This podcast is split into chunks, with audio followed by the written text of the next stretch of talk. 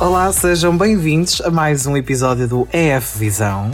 Mais uma semana, mais uma voltinha, cá estamos. Eu sou o Tiago Serra Cunha e desde já tenho ao meu lado o meu acompanhante de luxo nestas vidas. Pedro Miguel é verdade, Coelho, é verdade. Eu sou um homem da vida. Boa noite, bom dia ou boa tarde, dependendo do sítio eh, onde, onde se encontrarem. Cá estamos para mais um EF Visão. Hoje um EF Visão especial, latino. Muito latino, muito caliente. Pronto, não estamos sozinhos, não é? Estamos acompanhados por um retornado que já esteve cá na emissão de estreia. Ricardo Rodrigues está de volta ao EF Visão. Olá, Ricardo. Alô, alô, voltei para a guerra. Uh, tive- Sim, eu apoiaria a Estive em pausa, mas, mas quero voltar para a frente de batalha. Muito bem. Exatamente. E hoje temos uma novidade, uma feia Eurovisiva, como não há igual, também ouvinte do EF Visão, Inês Correia, bem-vinda pela primeira vez aqui ao nosso cantinho. Olá, obrigada pelo convite do Ricardo, neste caso. Ele foi aqui o intermediário desta situação, disse a Inês tem que vir e veio Isto é, estar tipo um cá esquema, isto é tipo um esquema em pirâmide em que as pessoas Sim, têm de trazer sim, sim. amigos e das convencer amigos. O Ricardo mandou uma mensagem à Inês a dizer: Ah, Inês, tens 5 minutos para falarmos sobre um projeto que me parece a tua cara. E eu vim, eu vim, portanto estão a ver como é que eu sou. Sim. Ok. Somos todos uns vendidos, somos assim. Vais acabar, esta, vais acabar esta gravação com um sistema de cashback instalado no teu telefone. O tema que é a nossa cara, neste caso, Nuestra Carita, é o Benidorm Fest, a seleção nacional espanhola, vá, o novo Festival da Canção, para quem perceber melhor assim, espanhol, que escolheu, neste caso, a representante eh, de Espanha na Eurovisão. Quem vai representar o país é a Chanel, e não, isto não é nenhum, nenhum adjetivo de valor, é mesmo assim o nome da senhora, com o tema Slow Mo, que é, toca assim.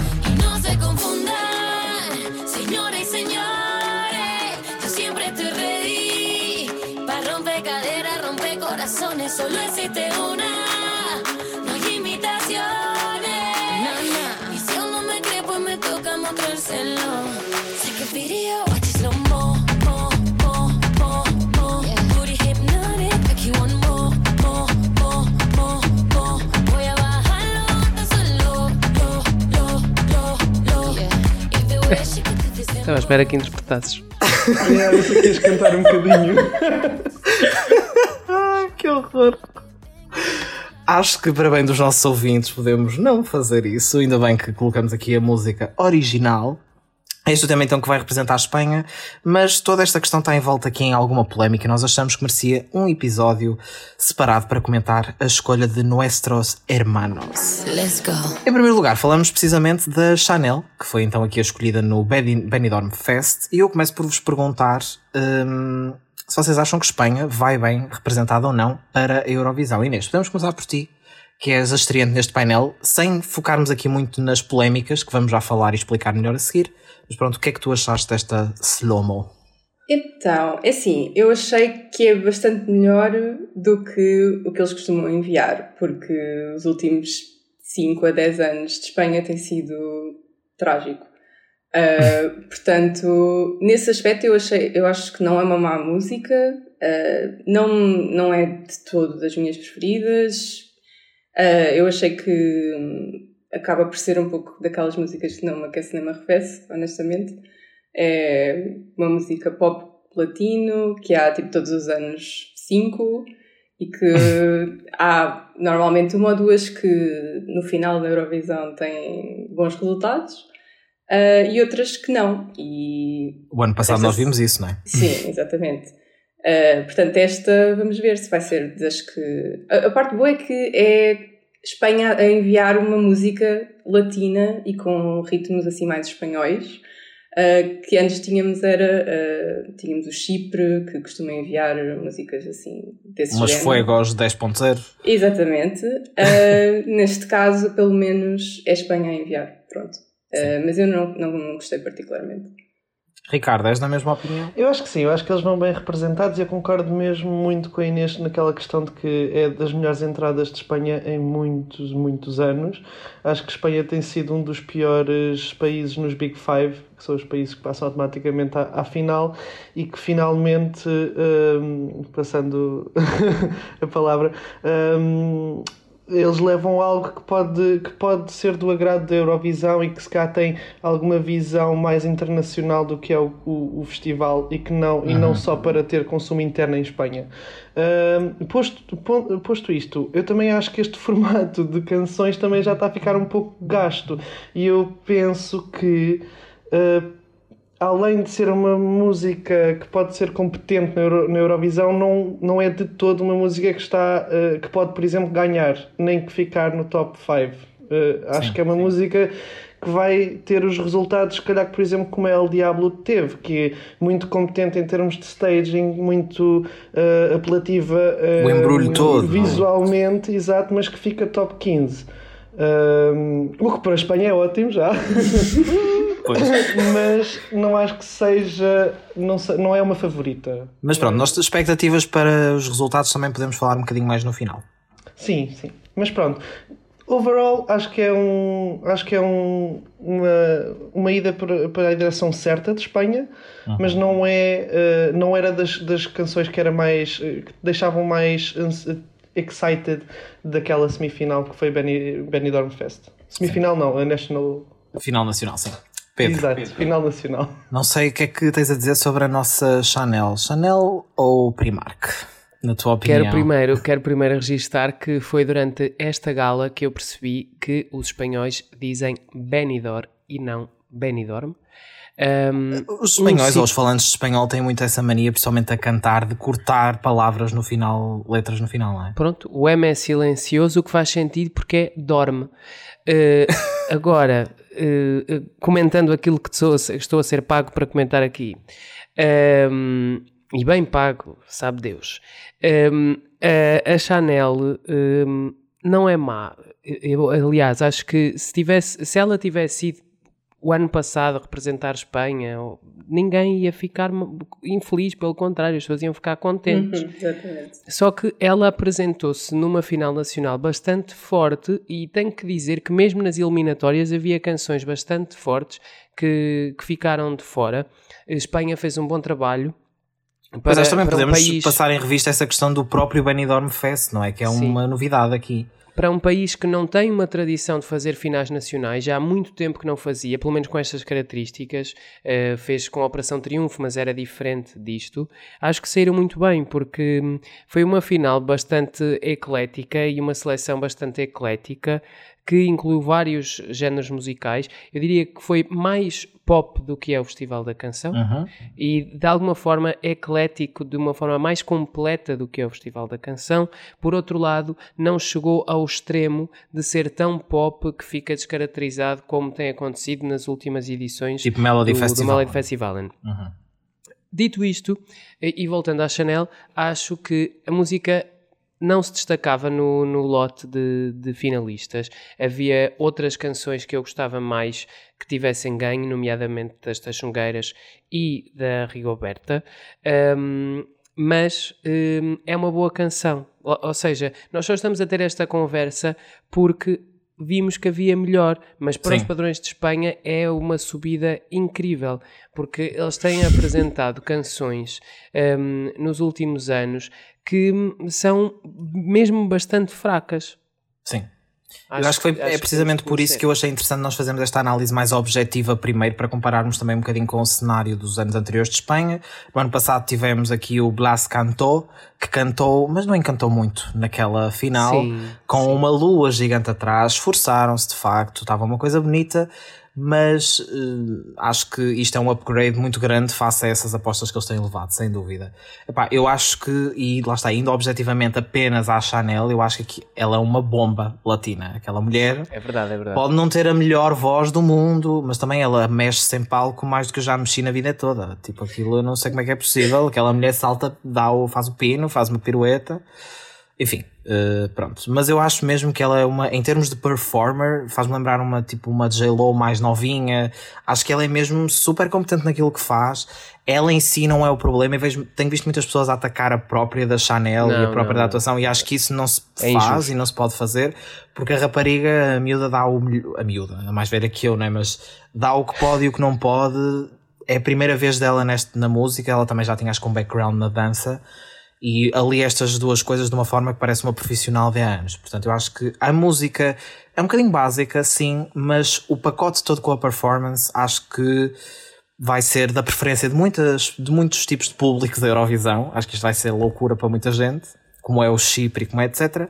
Mas depois a questão aqui está precisamente, ter, como o Pedro eles dizia, vão ter no... trabalhar Vão ter de trabalhar o staging, vão ter de trabalhar, vão ter de trabalhar também ali algumas questões. Mas a verdade é que se nós formos a ver, isto já era uma atuação não Euro, Eurovisão-like, porque ainda faltam bastantes coisas, mas já era, era um bocadinho. mais completas, sim. Da, da noite era das mais. Sim, sim, sim. E do que nós vemos em muitos sítios já estava um pacote muito bem pensado para isso. É, mas eu acho que era, era tudo muito à base da, do carisma dela e não tanto. Ok, tinha algumas luzes, mas em termos de câmara. Uh, e o staging, a parte de trás, eu achei um pouco básico também. Sim. Eu achei, eu por acaso, eu não diria básico, o, a questão do staging eu não diria básico, eu diria demasi com demasiados detalhes sim, que não sim. favoreciam que não favoreciam a atuação, que, que ficaria beneficiada. Mas eu também um achei isso muito mais simples. Eu achei isso muito representativo de Espanha. uh, tem, Demasiado. Sim, sim, e eles tiveram, por acaso, um dos problemas que eu identifico na final e com todas as qualidades que ela tem era mesmo esse de, de staging e jogos de câmaras, por vezes uh, aleatórios. Aleatórios, eu, eu não percebia porque é que eles faziam certas opções e houve planos que correram mal na semifinal e que eles repetiram na final. E, e, portanto eu não consigo perceber até que Parecia ponto... um Q Pilot, que é, para quem não sabe, é o que é usado na Eurovisão para as atuações ficarem todas planeadas, automáticas, mas um Q Pilot feito por uma pessoa bêbada.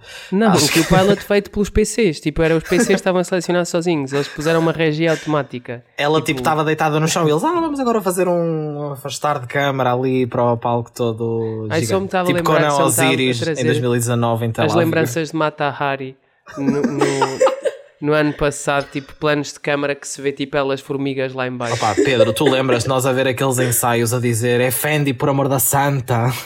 Para tentar procurar onde é que. Ainda por cima ela é pequena, então é tipo, espera onde é que ela está. Cadê tu, mulher? E o palco é vazio, só ela. Literalmente. Pronto, mas acho que de qualquer das formas houve um esforço, tanto da parte da Chanel como até da produção, em fazer uma, um pacotezinho já minimamente, a olhar para qualquer coisa digna de.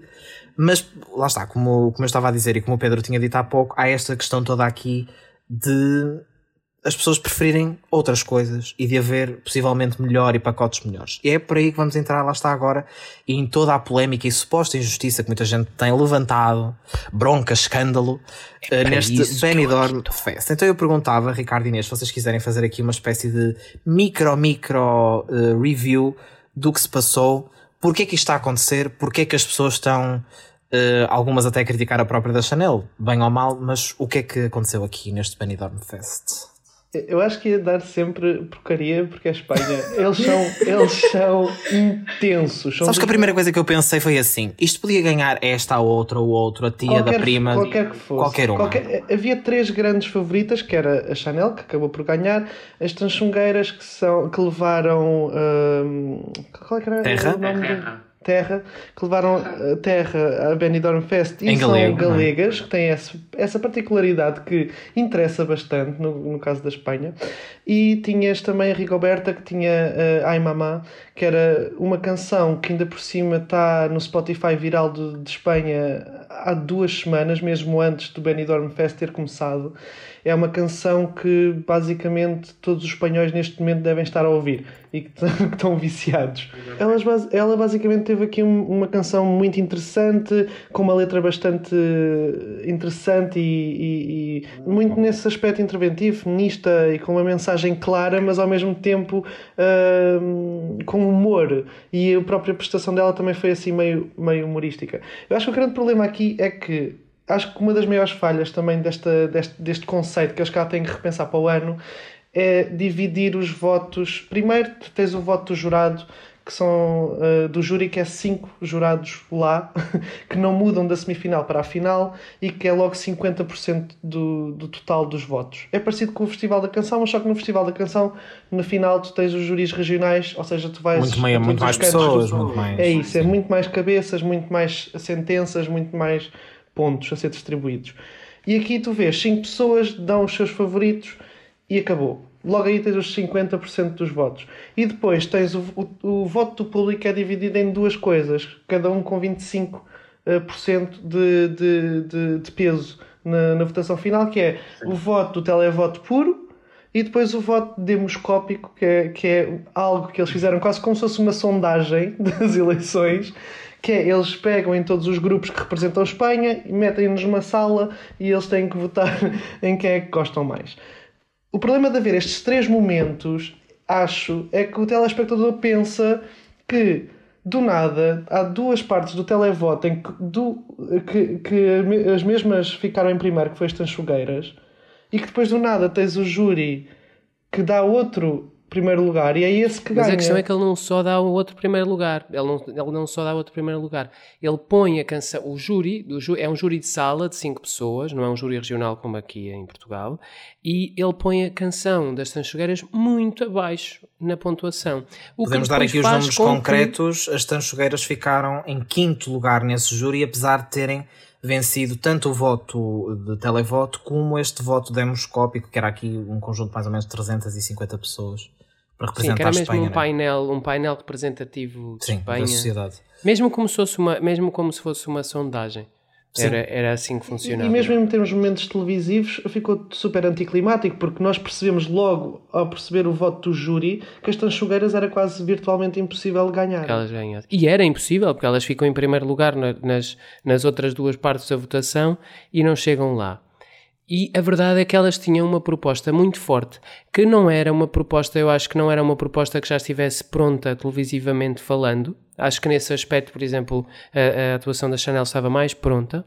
Uh, mas que era uma atuação muito forte, muito diferente daquilo que Espanha tem levado, uh, mas que abria portas novas. Abria, uh, uh, era uma coisa que estava a surgir e que podia diferenciar. E no caso da Rioberta, também de alguma forma, embora se enquadre esta atuação dela, se enquadra num filão que tem estado a surgir com mais alguma frequência na Eurovisão. Por exemplo, a Toy é uma música que bate um bocadinho nesta categoria, não é? De utilizar Sim. uma canção pop para passar uma mensagem feminista, uma mensagem social.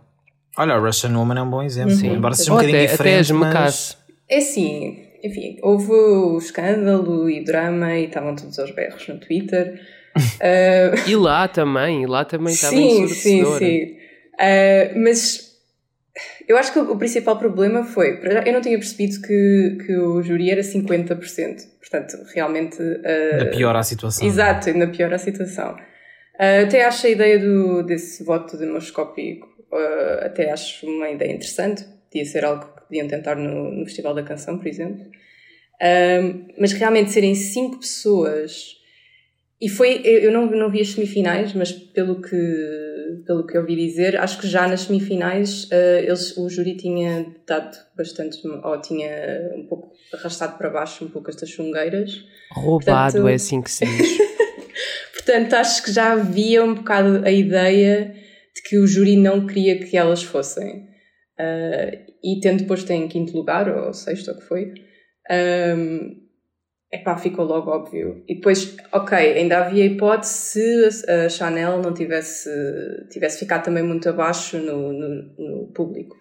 Ah, mas não ficou, ficou também em segundo ou terceiro, por isso Sim, ou seja, a injustiça não foi, ou seja, isto não foi um caso flagrante de a Chanel teve zero votos do público, não é? Sim, exato. E pronto, até porque, por exemplo, a Chanel já se tinha destacado nas atuações eh, no canal do YouTube do, do Benidorm Fest, da RTVE, neste caso, não é? No, do, do canal espanhol, e também no Twitter, etc. Muitas pessoas já tinham partilhado porque disseram: Uau, quem é esta? Tipo, nova Helena, e não sei o que, já estava toda a gente a dizer isso.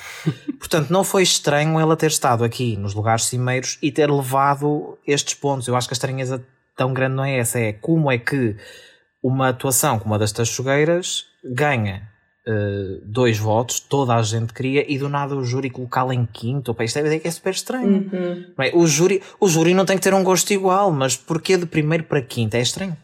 Já aconteceram coisas destas no Festival da Canção e, hum, e eu acho que isto abre até algumas suspeitas sobre a própria hum, Era isso que eu ia isenção- pensar, estava a pensar. sobre a própria, sobre a própria isenção dos jurados eh, e sobre o quanto eles respeitam o papel que têm de ter nestes concursos.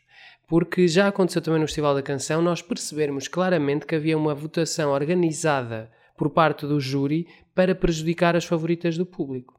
Isto aconteceu, por exemplo, em 2020. Tal como também já percebemos eh, noutros anos que existia uma concentração de votos do júri para beneficiar um, eh, uma canção que eles achavam mais representativa daquilo que era a visão Sim. deles para o Festival da Canção. E aqui em Espanha aconteceu a mesma coisa, em que o júri eh, utiliza os seus 50% para vantagem, prejudicar, é? para prejudicar eh, uma canção e para aumentar o peso que tem na, na pontuação final. Porque a verdade é que o júri está numa posição que é muito mais favorável do que qualquer pessoa que está a votar em casa, não é? Porque o voto em casa. O voto em casa vale apenas um voto, enquanto que o voto do júri eles já sabem quanto é que vale e também já sabem através dos números do YouTube, através dos números do Spotify, do que podem ler na internet, quem é que vai estar à partida mais beneficiado nas votações. Portanto, conseguem fazer aqui este cálculo. Sim. Sendo um júri de sala, muito pior. Eh, eu acho também que eh, um dos problemas é a ideia de ter sequer um júri seria para eles serem mais objetivos eh, em relação às, às canções. E neste caso, ou seja, mesmo no Festival da Canção, nós não sabemos quais são os critérios que eles usam. Ou seja, podia. eh, lá está, pode ser, pode acabar por ser eles todos falaram e até sendo um júri de sala que teve lá durante as várias sessões, durante as várias semifinais, é sempre o mesmo, são só cinco pessoas, claramente eles falam entre si, enfim. E parece- É isso, pareceu tudo muito concertado. E depois, se pensarmos que, por exemplo, o júri tem 50% de peso de voto nesta votação no Benidorm Fest, sendo 5 pessoas, cada pessoa tem 10% dos votos totais. É muito, é muito pesado. Porque a questão é, no Festival da Canção nós também temos, acho que é 6 júris ou 7 nem semifinais. Mas para já eles estão os dois nas, nas semifinais e depois são trocados e esses não são partes do júri final, porque o júri final é o júri regional que vai pelas terrinhas todas de Portugal, um, que é composto por 3 a 4 pessoas por cada região de Portugal. Só é muita gente a votar. E aí percebo que seja um júri que in- tente encapsular em si mais do que é que é o conhecimento ou o que é que é para aquelas pessoas a música portuguesa e o que é que nos deve representar. Eu percebo melhor, muito melhor o júri português do que este. E eu percebo também que, sendo a primeira edição do Benidorm Fest, que eles tenham que afinar isto. Isto é para mim, sem dúvida, uma das piores Essencial. partes deste formato foi, foi esta questão dos votos. E também a gestão, a gestão de expectativas. Eu acho que não se deve estar, a- mesmo que fizessem o demoscopic vote que eles fizeram, eh, deviam anunciá-lo em conjunto com o televoto. Eu acho que não faz sentido haver dois momentos de anúncio de, de voto do público, porque isso só baralha as pessoas. Porque assim parece que o voto do público tem mais preponderância, quando na verdade não tem. Então, para as pessoas, ainda ficou mais injusto as tanchugueiras ficarem duas vezes em primeiro lugar e não ganharem. É uma falsa sensação, não é? É isso, ficar uma falsa sensação de, de injustiça. Porque na verdade os números batem certos. Só como houve dois momentos separados, há uma expectativa de que, ok, elas ficaram duas vezes em primeiro, a Chanel só ficou uma vez em primeiro. E isto podia ser um caso típico que eu estou a lembrar-me do Skyne ou de- de- da Noruega em 2019, que ganham o televoto com uma margem e não ganham a Eurovisão porque depois o júri de cada país acaba por não achar a mesma coisa. E, enfim, são casos que não são bem comparáveis, mas faz lembrar nesse sentido, porque aí pronto, tivemos um- uns pontos de um lado, outros pontos do outro, do outro, e enfim, preferências à parte, acabou por terminar de determinada forma. Esse sistema é? da Eurovisão e do Melody Festival acaba por ser um, um sistema muito melhor por- porque representa, porque representa a pluralidade do voto. Sim, Representa a pluralidade do voto do público, representa a pluralidade do voto do júri. E e portanto, vai uma canção, não é? uma canção que tenha uma vitória muito pesada em televoto, por exemplo, vai ter uma, uma pontuação proporcional. Enquanto que, e o mesmo uh, se aplica no caso do júri. Por exemplo, aqui em Portugal, quando é tudo reduzido a 12 pontos, isso não É acontece. Isso não acontece. Porque porque mesmo que tu tenhas 40%, vamos supor que isto existe, não é? Tens 40% dos votos no televoto, mas hum, depois isso converte-se para pontos, enquanto que a segunda canção, que tinha 10% dos votos, tem a mesma eh, 10 pontos, isso também de alguma forma não é representativo da votação. Pá, isto não é um assunto, do, é, não, não estamos a falar do método e dos votos deitados ao lixo nas, nas legislativas, mas está é com a uma cabeça- coisa que a representatividade é sempre, é sempre bem-vinda. E o mesmo se aplica no caso do voto do, do júri, em que, por exemplo, uma canção que tenha 12 pontos de todos os júris, eh, como é tudo convertido para 12 pontos, vai ficar muito próxima de outra canção que fica em segundo lugar e que até tenha sido pontuada de uma forma menos, menos unânime. E já que, já que estamos aqui a falar de sistemas de votação, RTP, se nos estão a ouvir, ainda tem mais ou menos um mês eh, para corrigir eh, o sistema de votação. Fica, fica aqui, fica aqui Fica a a, dica. do vosso podcast eu, eu vi uma Doce Cabana. publicação antes de ir para aqui, por acaso, eu vi uma publicação a dizer que eles iam ter novidades para anunciar em fevereiro. Por isso, se Verdade. calhar, estão É isso. mesmo Ok. assim. E quem é que vai estar cá para comentar? A gente. A gente vai estar cá para comentar. Mas ainda não vamos embora, ainda temos aqui mais dois pontos para passar. Um deles, que é algo que eu vos pedia para serem bastante rápidos, é só mesmo dizerem quem e porquê, que gostavam que tivesse ganho eh, este Benidorm Fest em vez da Chanel, ou se for o caso da Chanel. Inês, podemos começar por ti. Tinhas alguma outra preferência? As minhas preferidas eram estas chungueiras, mais por eh, serem, por serem galego e porque gostei assim da vibe mais folclore que, que levavam.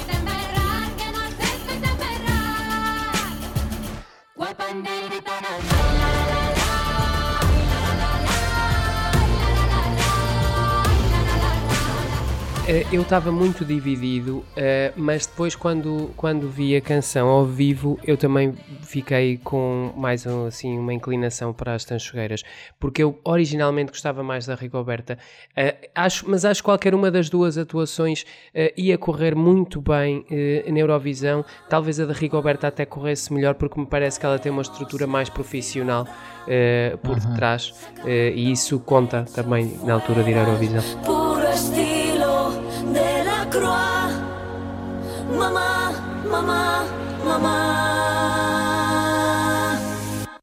Por tantas mamá,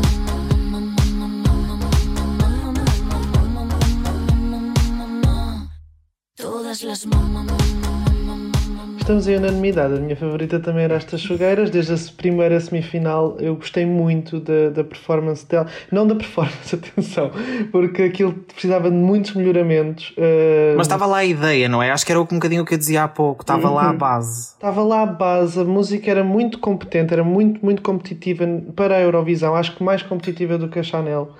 Eh, a da Chanel. Acho que podíamos ter um momento muito engraçado na final, parecido, semelhante ao que aconteceu com a Ucrânia 2021, o ano passado, com a Schum. Uh, Teria que ser muito melhorado, mas sim, acho que, acho que estas chogueiras deveriam ter ganho o Benidorm Fest e acho que foram um fenómeno tanto em Espanha como, como em Portugal. Em Portugal, elas, elas também, pelo menos nos fãs que acompanham Sim. o Benidorm Fest, elas eram claramente as favoritas. Uh, se calhar pela proximidade também temos com a Galiza. Portugaliza. Eu acho que se, que se tivessem ganho, eh, iam ter 12 pontos de Portugal, sem dúvida. Mas eu acho que ela, eu acho que a Chanel também vai ter. Se calhar, sim. Mas eu queria também dar a menção honrosa, honrosa não honrosa. Não horrorosa. Uh, Não a menção horrorosa. não horrorosa, não, honrosa mesmo. Também podemos fazer menções horrorosas, eu gostava. Ah, isso também, também. Pronto. Ricardo, termina e vamos já muito, muito, muito rápido para as. Mas a. Rig- a Rigoberta também, porque eu acho que a, Rio, a Rigoberta tem a melhor canção em, em formato de estúdio. É ótimo ouvir a, a- a versão de estúdio da, da Ai e é de longe a que tem a melhor letra. Sim, enquanto que, por exemplo, a própria da Chanel fica muito melhor, sai-se muito melhor ao vivo com todo o pacote do que a versão em estúdio, que é um bocadinho mais, mais basiquita. Mas pronto, aí, apesar. aí, aí é que se percebe que a música é básica. Basiquita, sim.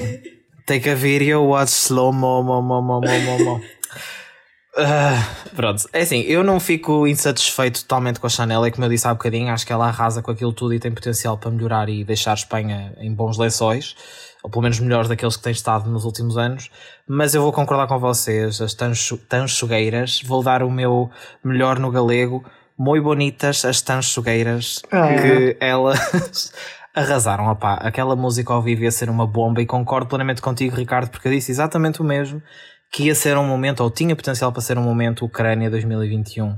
uma cena nessa onda, nessa vibe, que eu acho que o, pesso- o pessoal, isto muda de ano para ano e não se faz fórmulas, né? já, já chegamos a essa conclusão, mas acho que ia agradar muito o público da Eurovisão que gosta e busca quem vê pela primeira vez também essas, esses, esses destaques no meio da mesmice muitas vezes, não é? Uh, concordo. E dou também a mensagem, acho que o top 3 está tá ótimo, o mesmo o top 3 do, independentemente da ordem, né? podia ser por outra ordem, se calhar nas nossas preferências, mas acho que aquele top 3 do Benidorm Fest é muito representativo até da diversidade que esta uh, final nacional trouxe. E por exemplo, a Rigoberta tem esta canção mais uh, não sei porque dan tan miedo a nuestras tetas, acho que isto resume. Eu adoro essa, essa parte, adoro. Não é? E quer aqui, aqui uma coisinha fora do comum. Menções horrorosas, mas tipo em 10 segundos. Menções horrorosas, muito rápido. Quero fazer uma menção horrorosa da final, que era a música do Shane é, é, completamente tudo o que nós já ouvimos Bem, em mas o que é que se passa com esta final nacional? É Chanel, é Shine, daqui a bocado vem aqui a Zara, Zara Larson. e uh, depois quero também fazer outras duas menções horrorosas.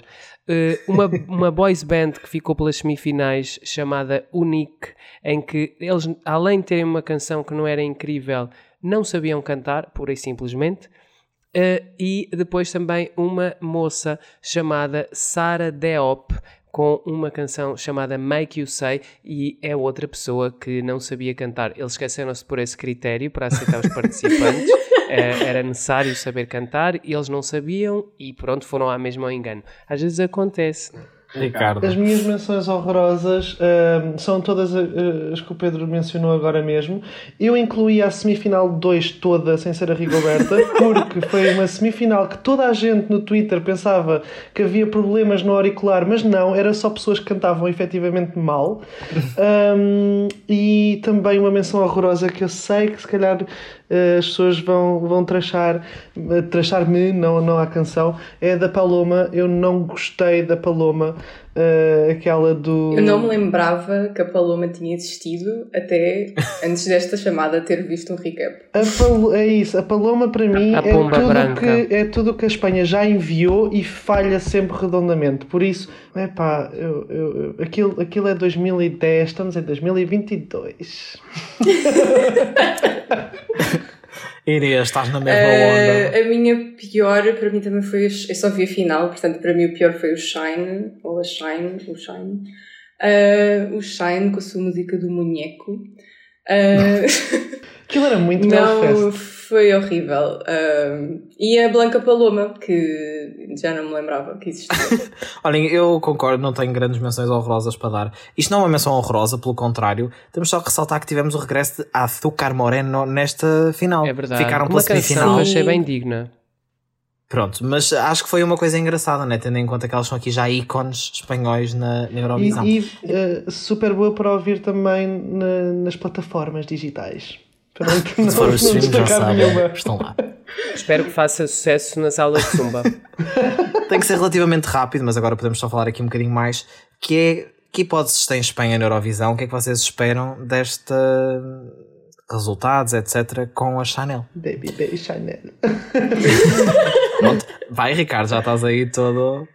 Antes de tudo, eu queria só dar eh, um abracinho à Espanha, porque eu acho que eles eh, finalmente conseguiram fazer algum, algo revolucionário na sua seleção, porque eles estavam moribundos há bastantes anos, como, como o Reino Unido está, e o Reino Unido parece não querer saber, mas Espanha finalmente tentou fazer alguma coisa e acho que acertou.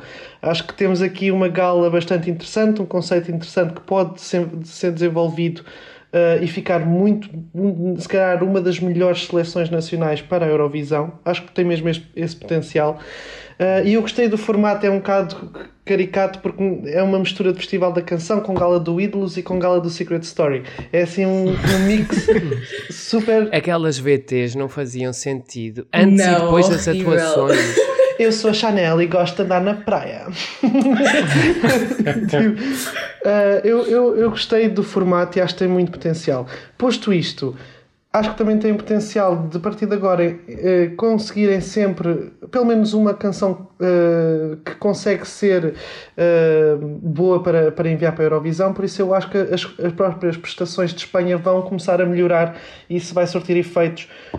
Acho que já a partir desta, no- no- nas votações finais. Acho que eles não vão ganhar, não têm potencial para ganhar com a Chanel, mas acho que têm potencial para ficar num top 15 confortáveis e, e de serem amados por imensos fãs eh, eurovisivos. Por, Por isso, sim. por isto tudo já é, um, já é um, patamar acima de tudo o que a Espanha já enviou nos últimos 5 anos. Por isso, acho que, tá, acho que estão coisas boas no futuro e no horizonte para a Espanha. Eu concordo com o Ricardo. Acho que é um, foi um, um bom formato eh, e uma coisa que, que eu achei interessante foi que, pelo menos no, no Twitter, pronto, é a, a bolha, mas eh, eu achei que se notava que os fãs espanhóis estavam eh, muito envolvidos no, nesta mudança de, de, ou seja, terem um festival, porque antes era escolhido internamente. Um, E por isso, se calhar, estavam- também é que foram tão reativos aos resultados, não é? Sim, sim. E pelo que eu percebi, também mesmo em Espanha, as músicas estavam a ter bastante mais sucesso do que, do que é costume. Então, eu espero que também esta polémica não, ah, não faça com que as próximas edições ah, percam um pouco a, a qualidade das músicas, não a qualidade das músicas, mas o envolvimento das pessoas. Uhum. Mas eh, em termos de resultados, eh, eu acho que tanto pode ser um top 15 como pode continuar à volta dos 20, mas acho que não vai ser bottom 2, o que já é um Uma vitória.